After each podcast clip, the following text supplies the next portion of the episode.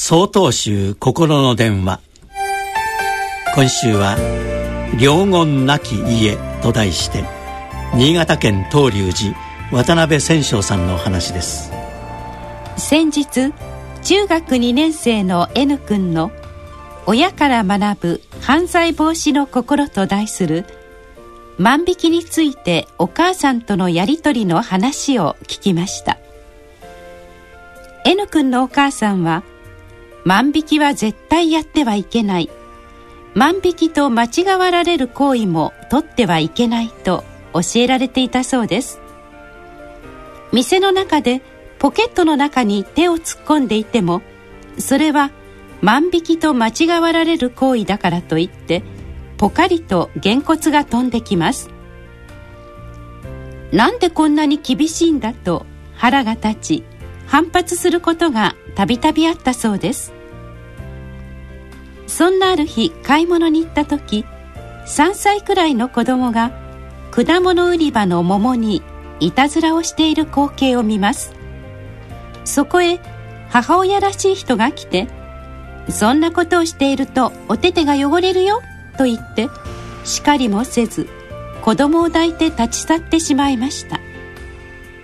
その桃は汁が出てとても売り物にはならない状態でした。彼はその様子を見て子供に対してやってはいけないことをきちっと教えることの大切さを自ら感じ取りました。N 君は自分の母に感謝し自分もそんな大人になりたいと思うようになりました。道元禅師のお示しに「良言なき家」という教えがあります。一家のうちで意見が対立している時は針を買うこともできない。一家のうちで意見の対立がない時には黄金でも買うことができる。と言われるのです。道元禅師は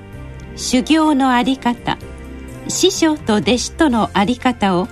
この教えで示されているのですが家庭でのしつけもこの教えとつながるところがあると思います。お互いが理解し合わなければ何も伝わらないのですが親と子の思いが重なった時宝物のような大切なことを伝えることができるのです。お互いの思いに食い違いがなく正しい教えが伝わる環境こそが良言なき家なのです。